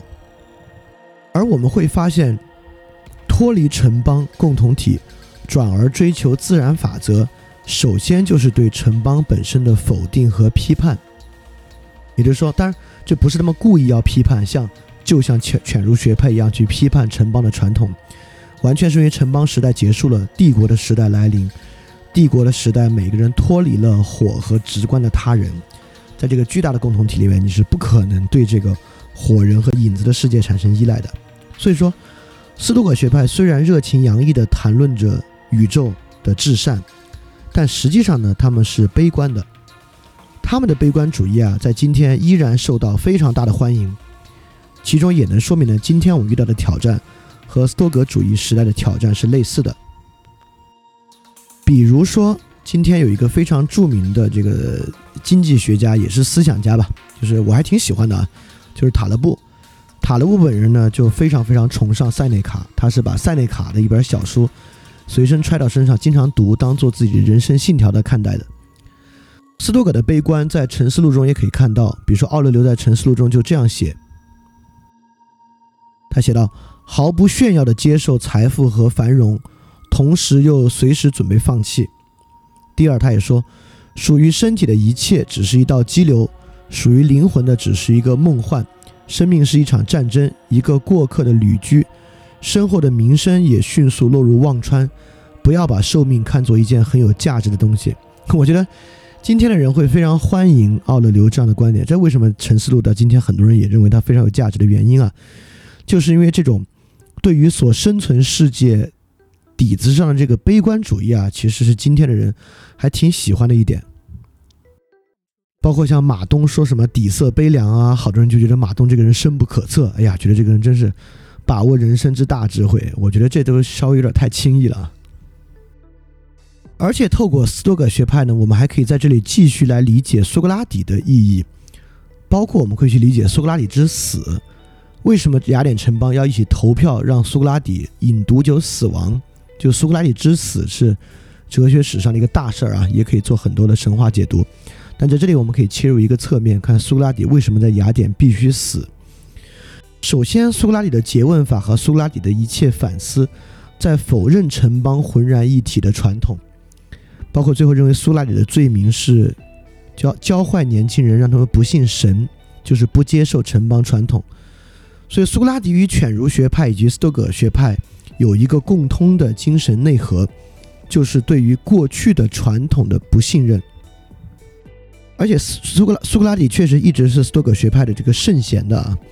包括斯多葛学派非常喜欢苏格拉底受审时的态度，他拒绝呃格劳孔和柏拉图提供的逃亡的方案，包括苏格拉底在死前视死如归，就他对于自己要对于别人的伤害，就是更看重，这一切呢都跟斯多葛学派本身的教训呢高度高度的吻合。苏格拉底对于生活吃穿啊、冷暖啊、不闻不问、朴素啊，并且肉体享受啊等等等等，都深受斯多葛学派的崇敬。因此呢，我们之前讲哪期时候讲过一下，有点忘了啊。就哲学反思本身就带有相对主义的色彩。当一切问题都可以追问原因的时候，你已经在心里假设这些东西不是浑然天成的，这些东西不是理应如此的，都值得去评价，值得去怀疑一番。它本身就带有一定的相对主义。当然，这好也不好。我没有说苏拉底很愚蠢啊，尼采说苏。苏拉底很愚蠢，我我我好像还没有那么极端，但是正是因为这种至高理性的特征和态度，苏格拉底啊，导致斯多葛学派最开始是反对柏拉图的，反对柏拉图的身心二元说，反对柏拉图认为有永恒灵魂的存在，但是到奥勒留这里呢，已经纳入了柏拉图主义，已经开始接受这种观点的，就是因为他们过去那种否定，像柏拉图式的否定传统的，最后一定会回到灵魂这里的。这就很像科学，它否定一切，怀疑一切，最后一定都会回到科科学的灵魂啊，就是数学，一定会回到数学的实在性。啊。科学的基础是相信数学是实在的，这本身也是无法证明的，这是一个信念，就像人对于灵魂的信念是一样的。就这样的否定呢，最后一定会无限上诉，就无穷回归，回归到一个信念，一个最终的实在信念之上。因此呢，斯多葛学派从最初的唯物主义渐渐过渡到拥有一个灵魂的个体主义，就这个过程对于我们理解我们的时代也是非常非常有意思的啊。他们创始人芝诺呢是反对形而上学的，他用很多常识啊跟这个玄思形而上学，类似于亚里士多德、柏拉图主义式的东西做斗争。因此呢，也就是说，柏拉图和亚里士多德建立了很多影子啊、火呀与太阳的关系。在芝诺看来呢，就讲那些东西都意义不大的，就是我们基于对于影子的共识就可以构成我们的基础了，就像科学一样啊，我们基于直接经验现象就构成基础了。但是，立马就就像英国经验主义休谟的问题一样啊，就是为什么脱离偏见的常识是可靠的呢？对吧？这种无限怀疑很快就会怀疑这样的可靠性，并从这里呢进入柏拉图主义。这里帮助我们理解了一个非常大的问题啊，就是当代个体主义、唯物主义式的个体主义一个很大的问题。就海德格尔做技术批判的时候说，今天作为一个技术时代，也是科学的时代，一方面声称自己非常的客观，具有强烈的唯物主义的一面，但是今天时代的文化和总等等表述呢，又非常非常的主观，极其的主观，是一种极端的个人主义的表述。其本身的渊源和逻辑啊，看这个斯多葛学派从唯物主义如何过渡到基于理念的个体主义，其实就已经能看到这个问题了。其问题的根源呢，就是当你怀疑，你首先怀疑影子与太阳的关系的时候，你往下一定会开始怀疑影子的问题的，一定开始开开始像休谟一样怀疑因果性，怀疑一切经验的实在性的问题。因此，这里就过渡到一个很具有今天时代意义的个人主义了。我们上次讲了希腊城邦的个人主义，确实跟今天有非常大的不同，对吧？但是到斯多葛学派的个人主义呢，跟今天就很像了。也就是今天我们认为，我跟他人是不同的，每个人有自己的性格，我有自己的个性。包括荣格会认为，每个人有自己的自信，自信需要去生发出来，每个人要去做自己的实现，等等这些的呢，都是每个人不像古希腊有一个城邦基础，今天是完全以个体为第一性和背景的，这个跟自己是很像的啊。那犬儒主义呢，就声称有一种消极的火，也就是说，基本上就没有什么火，它可以每个个体自足，是每个个体都靠与自然、与自然状态完全连接来达到自足。而斯多葛学派的火呢，是一个积极的火，每个个体在自足的情况之下去追求自然法则，通过实际言行去追求自然法则。因此，柏拉图与亚里士多德所认为那种人是城邦的动物，人是政治的动物就不是了。人首先是属于自己的动物，再是共同体的动物。比如说，奥勒留在《沉思录》里说：“我的家庭教师教导我，不要去拥护竞赛活动中的任何一队，也不要去支持决斗赛中的任何一方。从他身上，我学会了克制、辛勤劳动、自力更生，学会了不插手他人事务，不听信流言蜚语。”这个要是让伯利克利来说啊，伯利克利肯定会认为这个人就没有事物，对吧？像伯利克利在阵亡将士演阵亡将士演讲中，如果一个人不插手他人事务，不去影响他人，不去拥护自己的城邦，他还算人吗？但是呢，我也能想想象啊，因为今天的社会共同体实在是没有任何归属感，因此这样的消极自由啊，就是所谓的消极自由，其实今天人看来，我猜有很多人听到这个会觉得，哎呦。要社会上人人啊都像这个奥勒留这么想就好了，最好少去干涉他人啊。所以这点其实，在斯多葛学派基础上，我是不认可的。而且，我们必须看到这点本身的问题是什么，如何被之后的类似奥古斯丁啊、卢梭啊、托斯韦夫斯基啊继续发展，去形成新的背景，去形成新的挑战。在这里呢，社会共识需不需要有社会共识，在斯多葛学派这里是完全被悬搁的。悬搁这个词其实并不是一个从胡塞尔现象学它开始的词汇啊，这本身就是一个古希腊词汇。古希腊语这个概念呢，在哲学中，至就是说，对于不自明的东西，自明之物啊，就是他自己就成名自己的物体，终止判断，借此达到不对之动心的状态。就是对于那些不是自明的东西呢，不去判断它，这样呢，我们就不会动心，免于因为它产生忧虑和焦虑。这就是悬歌的意思。但在古典雅典的时代啊，城邦是自明的，城邦的共同体概念是完全在亚里士多德的理想国概念之下，在那么小尺度的一个城邦之中，它完全是自明的，因此它不需要被悬歌。它被悬歌的原因呢，正是我们刚才讲的尺度的变化，正是城邦变成帝国，因此这样的共同体的社会共识呢，不是自明的了。因此，斯多葛学派决定要悬置这些共识，免于新的忧虑和焦虑。因此，也决定不去过多的插手他人的状态。因此，古典雅典时代的那种美德、那种追求卓越、那种拥抱竞争，在竞争中争先恐后、成为优胜者的那种卓越，在斯多葛学派这里呢，变成了道德。大家可以想到之前那个自信的转变，我们提到 moral luck，正是这样的一个东西。在这样新的帝国之下，你既不知道该和谁去争，在如此巨大尺度之下，你要争胜啊！要在在这么大的地方建立一个帝国，就是希腊人是眼睁睁的看到古典文明，不管是波斯啊、印度啊，一个一个被马其顿打败。在这个情况之下呢，通过行动和荣耀来实现自己的状态呢，也变得很不可能。因此，通过自给自足的沉思，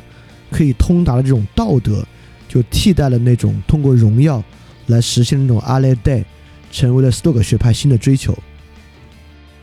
所以在这里，我们可以再次看到斯多葛学派的自信呢，可以说其实是一种不自信，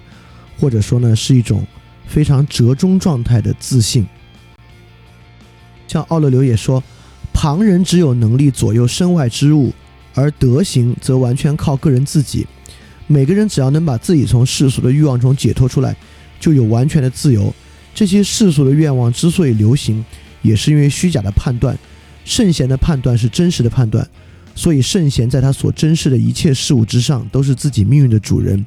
因为没有外界的力量能够剥夺他的德行。在这里，要通过这种行动和荣耀的美德，就变成了不受外界影响，通过自己的沉思、自给自足就可以实现的道德。而正是因为这样的原因呢，奥勒留改变不了自己的儿子，甚至我都认为奥勒留可能也没有想积极的去改变他自己的儿子。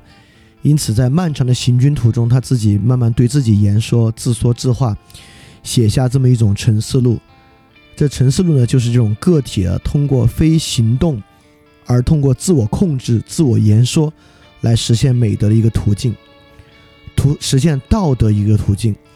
古希腊人实现美德，总是把美德比喻为光，就是你要是真有美德啊，你有这个卓越啊，你就像光一样照着你身边的人。如果身边的人没有被你影响，你还不够卓越。那么到这种道德呢，他丝毫不想去影响周边的人，他把他对于社会的所有行为呢，仅仅当作是责任来看待。因此呢，斯多葛学派变成了一种对于自我纪律的要求，而不是一种对于卓越的追求了。在这个意义上，奥勒留与艾比克泰德的相似程度远远大于他与他儿子的相似程度。非常讽刺的是，塞内卡是一位官员，奥勒留呢是古罗马的帝皇，而艾比克泰德呢是个奴隶。他的儿子是继他的任成为帝皇的。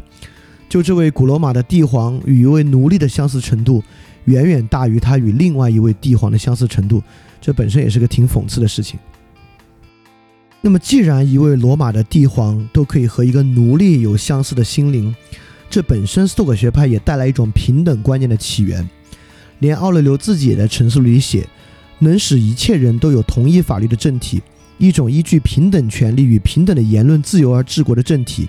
一种最能尊重被统治者的自由的君主政府，就是他想建立的这种政府。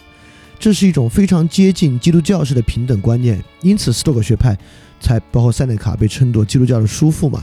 那当然，在奥勒留的时代，基督教还远远没有成为国罗马的国教啊。奥勒留也是迫害基督教的，但是在那个时代呢，这种斯多葛式的信念就导向这种柏拉图式的灵魂平等，就是因为每个人的灵魂呢都可以燃起他自己的火。进而通达太阳，因此在这个意义之上呢，它是平等的。但今天我们也有一种灵魂平等，跟斯多葛学派认为每个人都可以燃起自己的火，通达太阳，拥有灵魂的这种平等不同。今天的平等大概是说，反正每个人都没有灵魂是平等的。比如说，在一种科学的意义上，反正我们每个人的意识都是一种自我欺骗，都是神经系统给自己投下来某种虚妄。因此呢，我们每个人都是平等的，大概是这么一种平等，是不是是一种更糟糕的平等呢？因此呢，从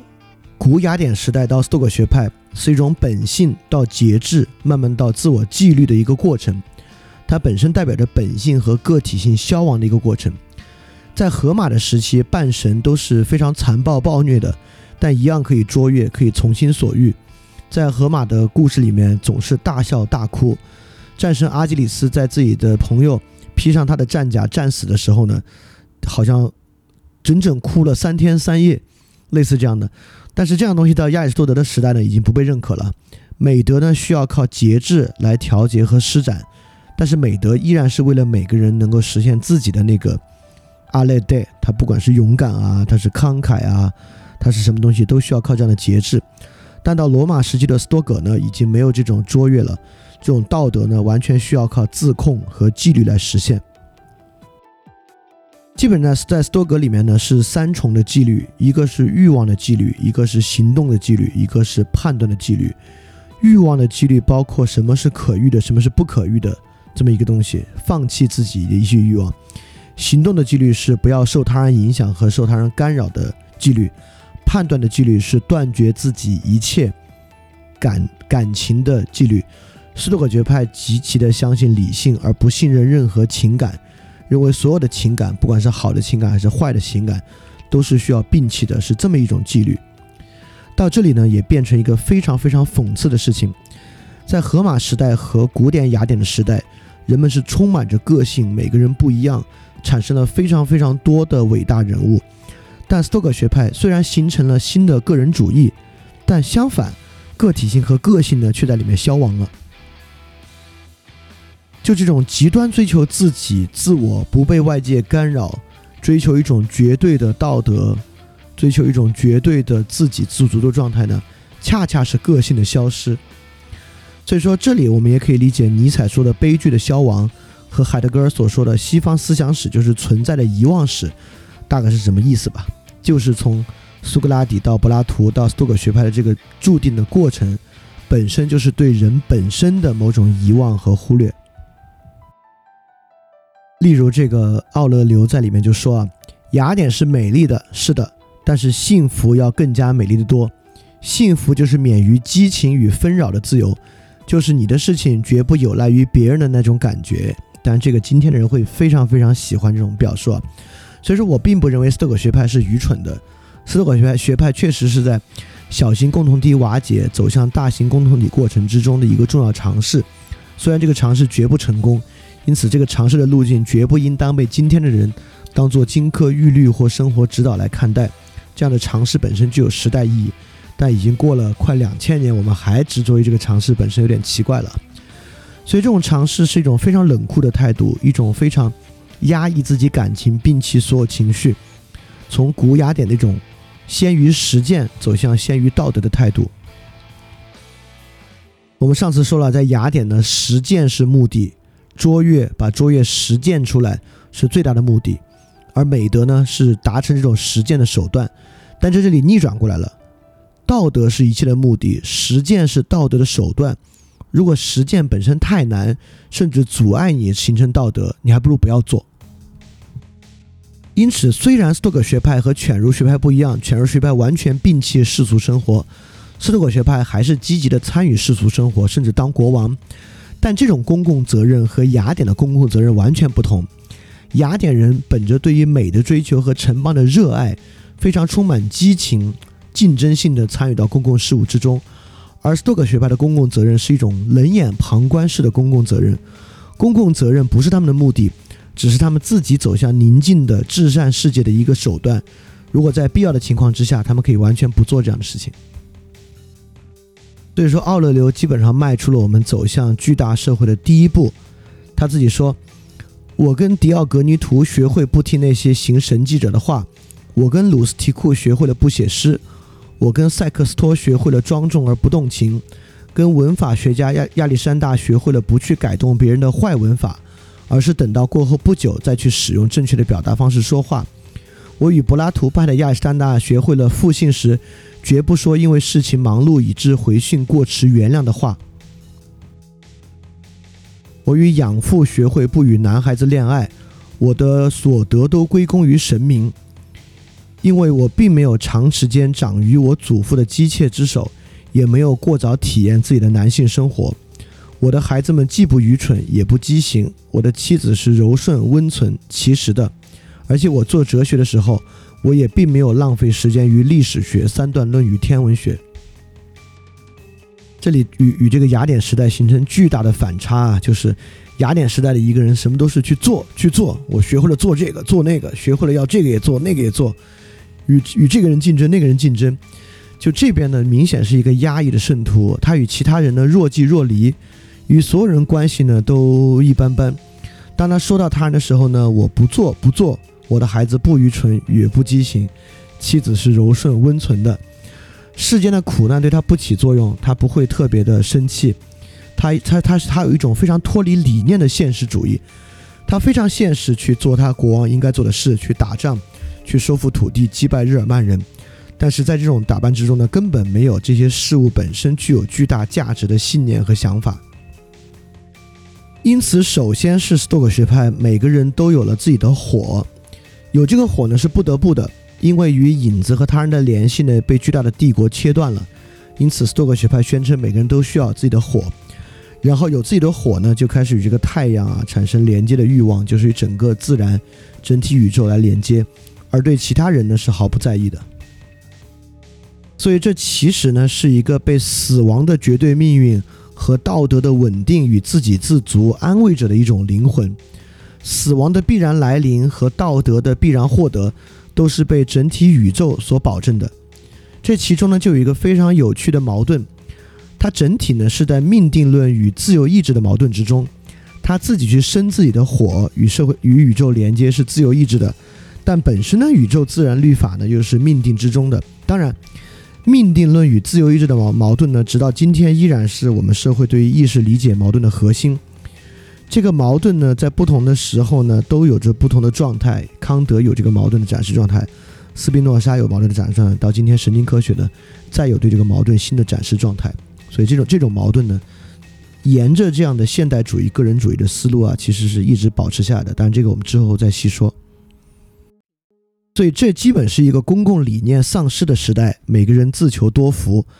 奥勒留呢，已经是在他所处时代自求多福之中最好的可能性的方式了。作为一个帝王呢，他拥有道德，他做的兢兢业业，但是普通人在罗马的时代呢，就是一个放浪形骸的狂欢者，就像他的儿子一样。所以古罗马也在这样的情况之下，渐渐的、渐渐的衰亡下去。到古罗马衰亡，特别是罗马帝国、西罗马帝国衰亡到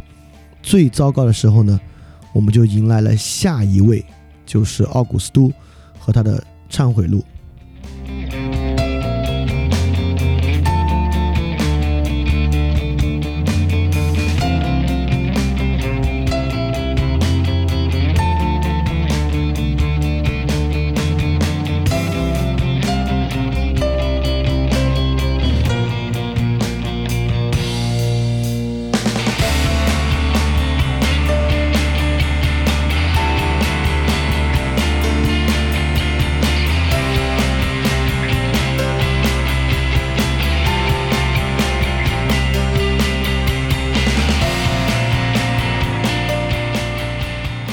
在奥勒留那个地方呢，他向自己述说，写下沉思录，保证他自己的道德和幸福。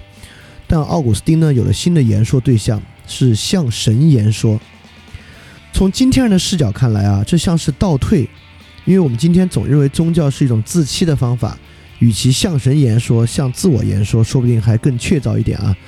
所以宗教上呢，看上去奥古斯丁比起奥勒留倒退了一步。但实际上，宗教比起这种纯粹的自我言说，其实是向前进了一大步。为什么为什么会这么说呢？我们现在也来慢慢来看。时间大概来到公元四百一十年，蛮族人阿拉克阿拉里克斯攻陷了罗马，西罗马帝国呢正式覆灭。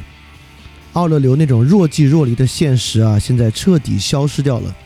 变成了被蛮族人统治的这种未开化的地区。当时有很多人认为啊。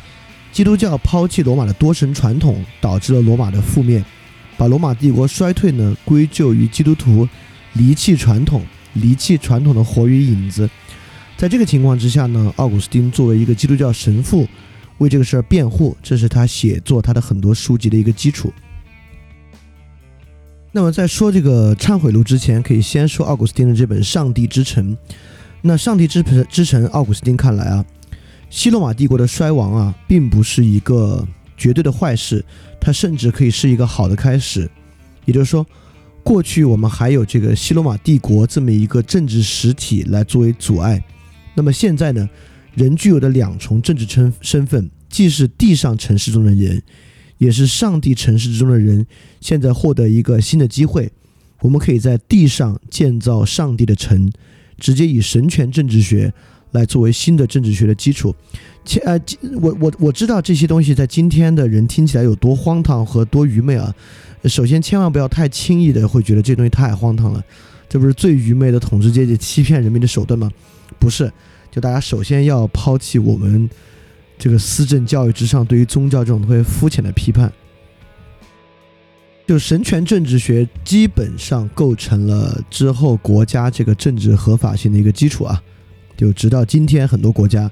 它对于自己合法性的描述之中，虽然不说以宗教作为基础，但实际上也是以某种稳定的不变的太阳作为基础。它可以是宗教，可以是历史规律，可以是非宗教化的神圣意志等等，都是可能的。就是这个神权政治学啊，对之后的影响可是太大了。就是以上帝之城的观念构造一种超出帝国的新的、更具有合法性的政治形态。这从奥古斯丁开始啊，对后世的影响可是太大太大的。所以在奥古斯丁看来呢，一切关系最终都可以还原为人与神的关系。那么，古希腊那种从城邦制度阐发出来的那种美德啊，比如说正义啊、智慧啊、勇敢啊、节制啊，都是与地上的城相关的；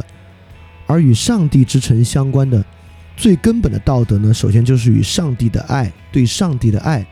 构成了伦理学非常非常的基础的原理。因此，在这个构想之下，与斯多葛学派不同，往前走了一大步。斯多葛学派相信有一种整体的宇宙，而个体呢，就是要与这个整体宇宙自然法则相通。而在奥古斯丁这里，从整体宇宙已经直接过渡到了整体人类，整体人类，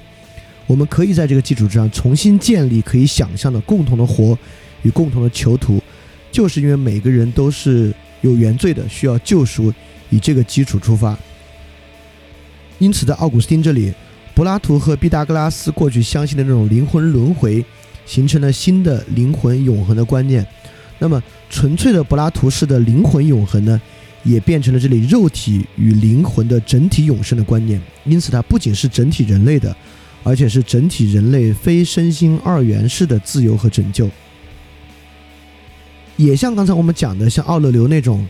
不太积极的关心他人是否也应该具有这个美德，而更多的关注自己具有这个美德不同。在奥古斯丁这里，神的恩典是有普世性，也是有见，也是有现实性的。他是需要关心到每个人，以乃至于最后整体人类获得救赎这一点的。当然，我也明白我们今天的人呢，更喜欢这种消极自由观，就是每个人不要干涉他人。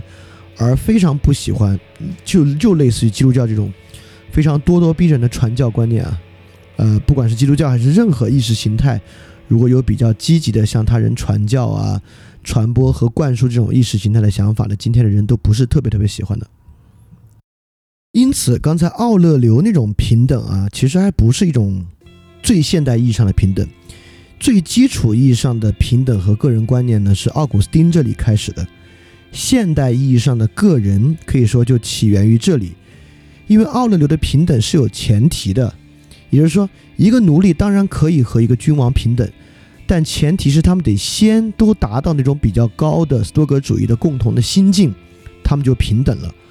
而奥古斯丁的平等是一种没有前提的平等，每个人都有原罪，都需要在整体人类的意义之上获得神的救赎，而这个救赎呢？也都不是能够像斯多格主义一样通过自己自通过自己就获得的，这个救赎呢都是需要通过神来获得的，因此呢他们平等了。因此人跟人的平等是这种基础主义的还原主义的平等和个人呢就从这里产生了。直到今天我们的个人个体观念还是这样的，中间经历了无数版本的更迭啊，到今天基本上比如神经科学我们讲过了，每个人的意识都是虚假的。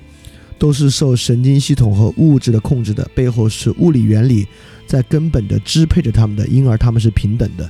这种基础和基础主义和还原主义的个人观呢，基本上跟奥古斯丁的个人观来讲，就是一个换汤不换药的一个情况。而这里还有一种更强烈的现代个体的观念，就是个体问题首先是一个认识问题。这一点上呢，奥古斯丁是向神言说的。今天的人是向自己言说的，就是我们之后会批判的知识崇拜，基本上和这一点会有很大的关系。也就是说，个体问题首先是一个认识问题，也就是我们之前讲的为什么批判性思维、怀疑精神这种东西对于个体可能是最重要的。一个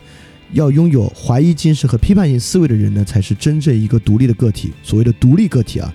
都是从这里来的。而笛卡尔的“我思故我在”。其实也是改变和沿袭自奥古斯丁的“我否定故我在”或者叫“我怀疑我犯错故我存在”，因为奥古斯丁论证，就是当一个人问另外一个人“你存在吗？你是否害怕被存在这一问题所欺骗了”的问题的时候，其实已经证明它存在了。首先，如果这个问题是正确的答案，就是我真的存在，并且我不会被这个问题欺骗的，你就存在。反过来看呢，如果它不存在，也就谈不上被欺不欺骗的问题啊。就如果一个人可以被欺骗的话呢，他其实也是存在。因此，当一个人问出这个问题的时候，在这个奥古斯丁看来啊，当他这么去问的时候，他其实已经证明着他的存在。因此，他怀疑呢，他即存在。因此，自由和自我的问题，首先是一个认识论的问题。人是因着这样的认识，因着怀疑，故而自我存在的。当然，也可以说这不是他的发明啊，可以说这个是沿袭自苏格拉底的。但这样的观念，在这种先有太阳再有火和影子的时代，就会变得更加强烈。在斯多葛学派的时代，还是先有属于自己的火，再去连通太阳。而在这么一个先有太阳的时代，也就是说，我们还不知道，就斯多葛学派的人还不知道能不能连通到那个宇宙啊，连连通整体宇宙。但在奥古斯丁这里和在我们今天人这里，首先我们大家有一个基础共识，不是基于任何火的共识和影子的共识，而是基于有根本原则的共识，在那个时候是耶稣基督和救恩存在的原则，在今天很多时候是相对主义、多元主义或者科学主义的原则。在这个原则之下，这种批判的视角和批判的基础就更加强烈了。因此，我们今天的人强烈的意识到，知识是重要的，独立思维、思考、批判精神是重要的。正是，而且我们的批判啊、独立思考啊，都是基于太阳。基于根本原则，基于科学原理，基于多元主义，基于相对主义开始的批判。比如说，比如说我在那个翻转问答第二期啊，有人就是，当然一会儿我们会说他其实是先有先有自己的火的，他就批判，他批判说，不管你怎么说，你都不应该用最糟糕这句话，这太主观了。有什么东西是最糟糕的呢？这是一种典型的 相对主义的批判方式，就是在这种批判方下，凡是使用罪的方式啊，罪的说法啊。本身就已经构成一个问题了，而在这个时候，我还是要重新提一下海德格尔。我们要理解另外一种存在的基础。奥古斯丁式的存在是先存在于绝对的太阳之下，存在于原罪和神救赎的实在性之下。但海德格尔的存在论却不是这样的存在。什么叫存在先于本质？有人在糊涂的认为存在先于本质和我思故我在是一个意思啊。不是一个意思。存在先于本质，海德格尔也说了，存在就是在世存在，在世界中存在。什么叫在世界中存在呢？这个运用这个类比就会更清晰。所谓在世界中存在，就是说人必然的在火与阴影之中存在，而不是先在太阳之下存在。就是人的存在必然在传统、在偏见、在个体视角之下存在。而不是基于整体的无偏私的绝对规律原则的认识之下存在，基本的存在方式就是在火与阴影中存在，而不是奥古斯丁的先有太阳再有火与阴影。所以这是两种完全不同的思路和路径。但是 anyway，因为在这里我我特别想提出这点，是让大家意识到其反面是什么样的，来作为对照。因为先有绝对规则的存在，再有我的存在。这个在今天人想起来啊，是个特别容易接受的事情，但其实真的不是的，有它反面的可能性。而且，为什么说奥古斯丁的路线其实是一个很大的进步呢？是因为在奥古斯丁的个人主义观念之中啊，其实克服了柏拉图的一个非常大的矛盾，就是内在善与外在善统一的矛盾。在柏拉图早期的著作中，柏拉图是追求理念世界的人，是要通达理念世界，因此获得善。因此，在柏拉图的视角之中呢，人就是一个认识善和追求善的人，而认识善和追求善呢，恰恰就是这个人的自由。而我们的灵魂呢，来自于理念世界，是不朽的，本来就是善的，只是在现实化的过程中忘记了。所以，从苏格拉底和柏拉图呢，都有这个知识的回忆说，就是关于善的知识啊，是回忆的，是靠记忆记起来的，因为本来就是属于你自己的，来通达这个理念世界。但是柏拉图，这是柏拉图自己批判自己的。但柏拉图自己也知道，这个东西啊有一个大的问题，就是无穷回退的问题。这个无穷回退问题是这个意思啊，就这个灵魂啊，现在其实没有通达这个绝对的理念，他怎么知道他的知识是从善的绝对类型来的呢？对吧？也就是说，柏拉图就认为呢，啊，那就是这个善的知识类型是他自己能够判断的。这有一个问题了。那么，这种相似类型和善的知识类型和知识之间的相似性，又是由谁来保证的呢？OK，那我们就说有一种相似的理念类型来保证它。那相似理理念类型与不相似之理念类型的区别，又是由谁来保证的呢？也就是说在柏拉图这个路径之上，就会出现这个：如果仅仅依靠原本是善，但是现在忘记了的这个主体。来认识和追求善，会遇到这个无穷回退的问题，是难以回退到一个绝对理念那里的。因此，在奥古斯丁这个先有太阳的太阳是主动的意志的之后呢，我们获得救赎不是斯多葛学派靠以自己去感受和通达这个理念，我们自己怎么去感受和通达理念呢？对吧？会也会遇到无穷回退的问题，在他这里呢。是那个绝对精神啊，主动的救你，在基督教里面呢，但就是神的救赎和救恩的重要性，不是我们掌握真理，是真理掌握我们。这个东西啊，真理掌握我，真理掌握我们，在前面神话那期其实说到过。也就是说，在这里听到奥古斯丁这一点啊，特别是为了解决柏拉图这个矛盾而编出来骗自己、愚弄自己的话，我们要说，我要说啊，其实这个地方还不是。虽然海德格尔在这个存在方式上啊，与这种奥古斯丁类的理念呢针锋相对，但海德格尔依然认为是真理掌握我们，而不是我们掌握真理。在这一点上，为什么两者是可以融合的？我们之后再说。但是不管怎么说，被这种太阳类的东西掌握呢，也是一种确定性的来源。也就是说，不管是被神掌握、被物理规律掌握、被真理掌握，都是一个确定性的来源。啊，但这里因为有这个尼采和这个威廉斯的 moral luck 在前，听起来追求确定性是个懦夫的行为啊，但也不是如此。尼采也是追求超人意志之确定性啊，但是确追求确定性，这是人。的意识一个非常特别的一点啊，这个我们可以之后再说。但我这里就是解释一句啊，不是说提到追求确定性，这就是挺懦弱的一点。我们也可以说，人的观念史啊，就是城邦的确定性消失之后，重新寻找确定性的过程。就古希腊式的城邦有绝对直观的确定性，在这种直观确定性消失之后，我们重新构建确定性的过程。这里绝不会说城邦是完美的，而之后追求的确定性都是有问题的。恰恰是在追求之后追求确定性的过程之中，我们的精神啊，有黑格尔那种逐渐上升、通向自由的这个过程啊。这个过程每一步，其实对于过去都是一个向前进的过程。就黑格尔那种辩证呢，是有一定道理的。因此，在这个柏拉图的矛盾被解决之后呢，出现了一个读起来特别悖论的东西，就是。在奥古斯丁这里出现了一种主动的被动，就奥古斯丁认为人的自由是重要的，它重要在哪里呢？重要在你要自由的去放弃自己的自由这一点，听着特别悖论，但其实没有那么悖论。这在奥古斯丁这里被称为接受意识。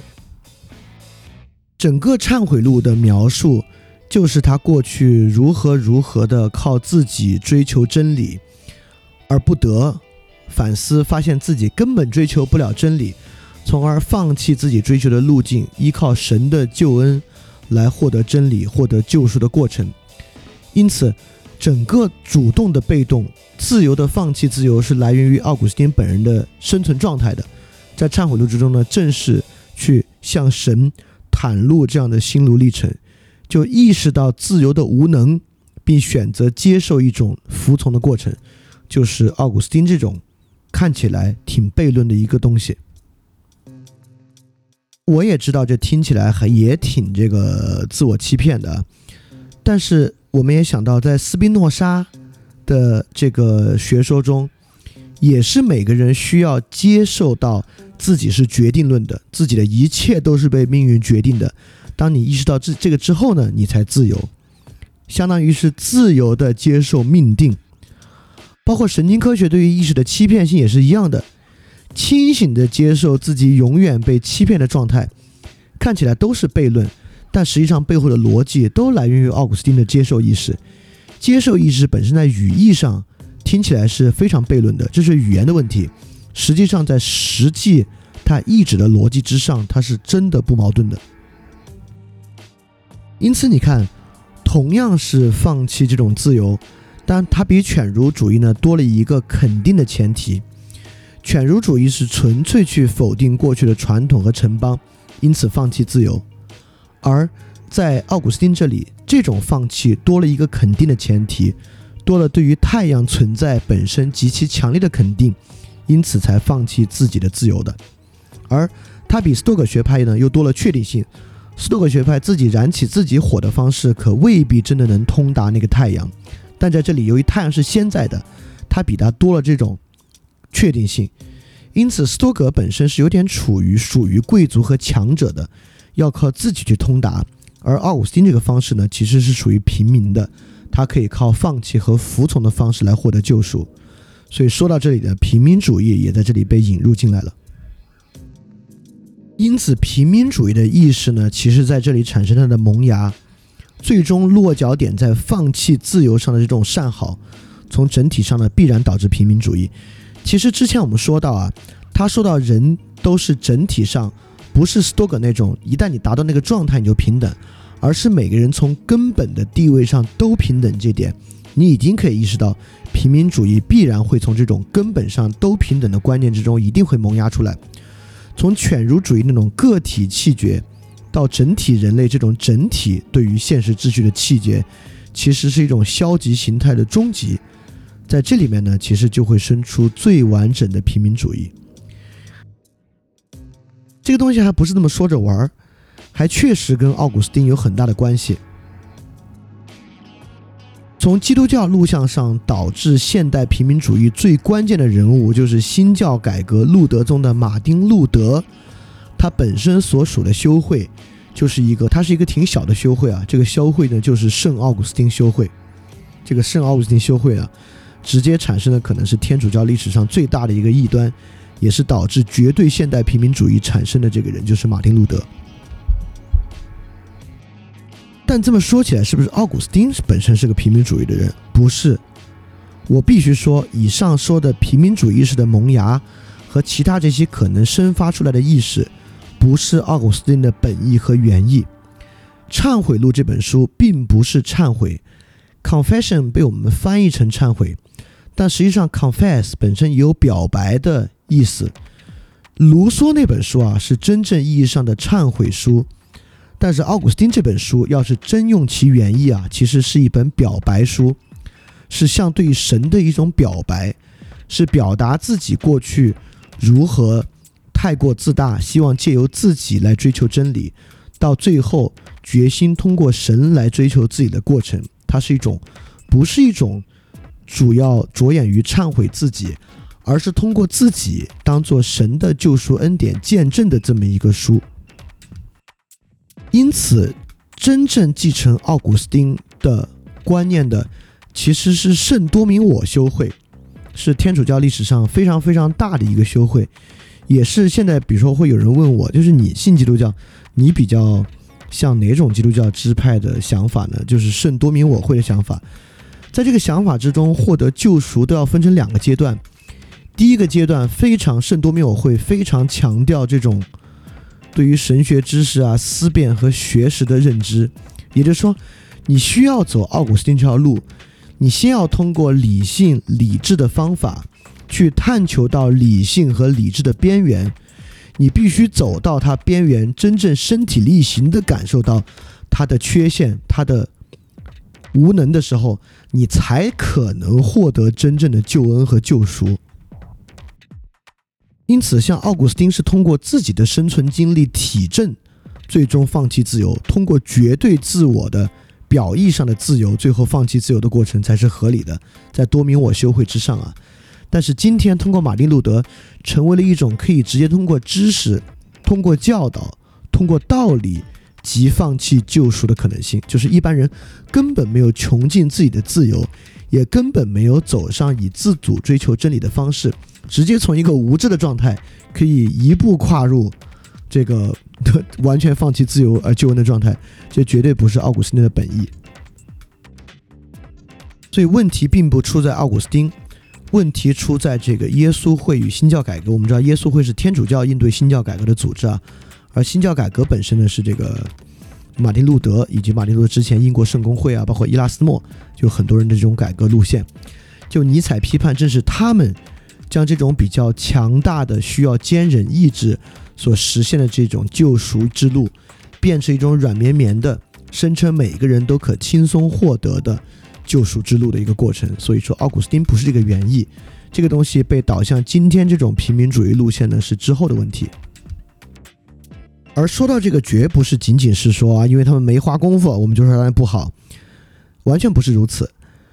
是因为在奥古斯丁有自己人生体证的情况之下，我们才可以相信他对于自己的放弃才是一种真的自我放弃。他在放弃世俗的名声、奖励，放弃过去自己想获得的那种荣耀，而追求这种新的东西。而今时今日的人所说这种放弃，我们其实可以非常。明显的看出来这种放弃是一种不争的放弃，包括我们之前已经批判过了，就是现在对于这个藏传佛教一种崇拜，就是很多一边在日常生活中攫取功名利禄，在周末与活佛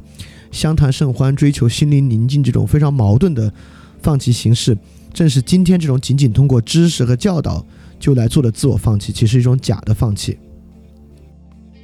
所以，奥古斯丁最后为了追求太阳而放弃自己的火。今天的人谈放弃，嘴上说的是太阳，其实依然是维持着自己的火。所以会有人说，今天的人是斯多格主义的吗？不，今天的人其实连斯多格主义的肯定都没有。他们维持自己的火，但确实是放弃的。他们本身有强烈的放弃的意识。所以，斯多格主义和奥古斯丁都会有自己的问题。但是不具备扭曲，而今天的人不仅具备他们各各自思想路线之中所存有的那种问题，而这个问题还导致今天人的扭曲。他既不是奥古斯丁式的，也不是奥勒留式的。如果说奥古斯丁的放弃比犬儒主义多了一层肯定的前提，犬儒主义是一种否定前提的放弃，那么今天的人就是最糟糕的一种情况了。他是有站在犬儒主义否定前提的情况之下，做斯多格主义的肯定，这个就矛盾的一塌糊涂了。他像犬儒主义一样认为什么都没有，但是呢，他却在世俗之中逼迫自己做斯多格主义一样的肯定行为，去追求世俗的一些东西啊，这个就是成为一种相对来讲可以说最扭曲的状态。也导致今时今日人心灵的大问题，但是这一点我们在之后，尤其是最后讲到现代人心灵，特别是他的种种矛盾的时候，还会再来去说。所以说，我们讲到这里会发现，奥古斯丁确实开启了非常现代主义意义上的平等观念，现代主义意义上的个体主义和现代主义意义上个体主义的一个重要内涵，就是现代主义个体所追求的那种基要主义。就他认为现代的个体是被一个巨大的、超出于我们的根本原则所统辖的这么一种基要主义的观念，这都是每个现代个体可能都是自己能够在过去的生活中感受到的一些基本的心态吧。这种心态本身虽然是从奥古斯丁这里肇始的，但奥古斯丁本人却不是这样活的啊！这是奥古斯丁慢慢发源起来，被后面的人去转化和发展的。这个转化和发展的过程呢，恰恰就是要走向卢梭和陀思妥耶夫斯基对于这个路线的进一步延续了。但是今天我们时间到了，这是我们下一次下周一我们继续来讲，在奥古斯丁基础之上是怎么发展到卢梭的忏悔录，以及发展到陀思妥耶夫斯基的心理分析小说的。到奥古斯丁这里啊，和斯多葛这里基本还是对他相对于正面方面的改造。到卢梭和陀思妥耶夫斯基那里的。就是他的问题逐渐暴露的更完整，暴露的更深刻，直到可能挺难去解决，更多是去描述其矛盾和困境的一个路径了。所以到下一期呢，我们会逐渐逼近现代自我的那种样式，可能也能够找到更多的共鸣吧。那我们今天的节目到这就结束了，我们下期再见。大家要记得敢于去相信。嘿，你是不是也听了不少我们的节目呢？如果你跟我们一样。觉得这个节目还不错，可能也挺重要。如果能让更多人听到，虽然可能效果不大，也可能会让这个社会变得好一点点吧。所以说，呃，干脆去转发一下好吗？让更多的人可能听到这个节目，我们来试试它会产生什么样的效果吧。谢谢你的转发，非常感谢你收听本节目。如果希望每周一加入微信群，跟我们一起学习，提出问题，看到每次分享的 keynote，可以微信添加想借 Joy Share 想。借的拼音 x i n g j i e，Joy Share J O Y S H A R E，并说牛津通识读本就可以被我们拉入群中，每周一起学习了，欢迎你来。